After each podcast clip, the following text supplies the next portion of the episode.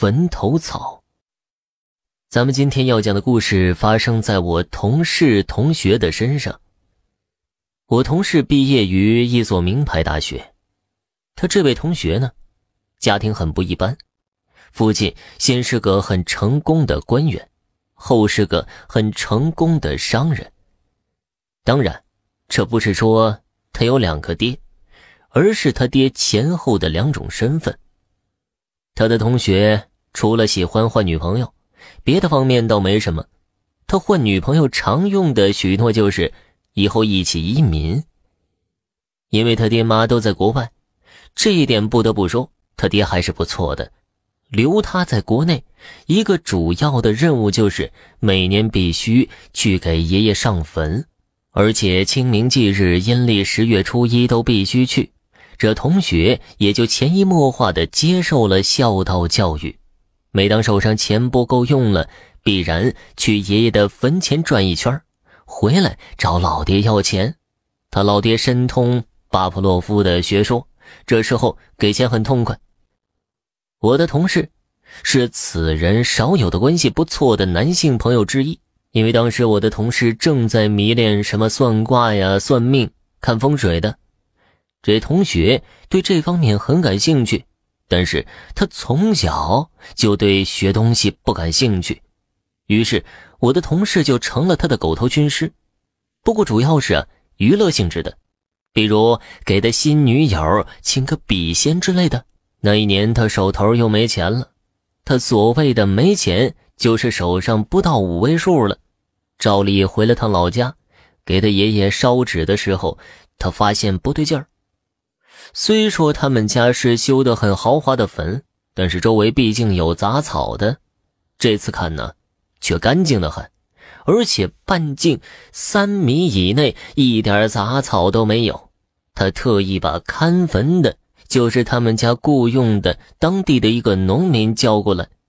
看坟的看见大少爷发现不对劲儿了，也就不敢不实话说了。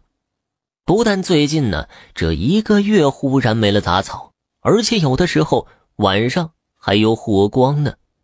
看文的绘声绘色说了一大通，最后给出个总结：是不是要尸变呢？这同学立刻联系他的父亲，没联系上，谈生意去了。联系他母亲嘛，他母亲也着了急了，叫他尽快控制住局面。他回来告诉我同事了，不是请他出手，只是朋友之间这么一说的。出手的是他请的一个高人，不过呀，在我同事看来，这高人就是一个骗吃骗喝的骗子手。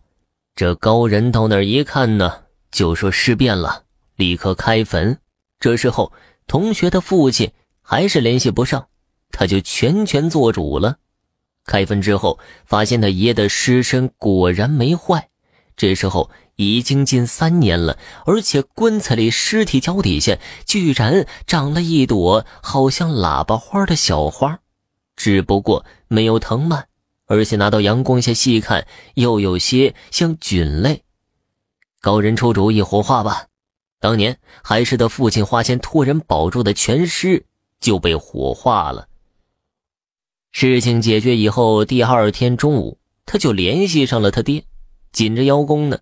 他爹听完沉默了五分钟，我以为啊是气死过去了，跟着他一顿大骂呀。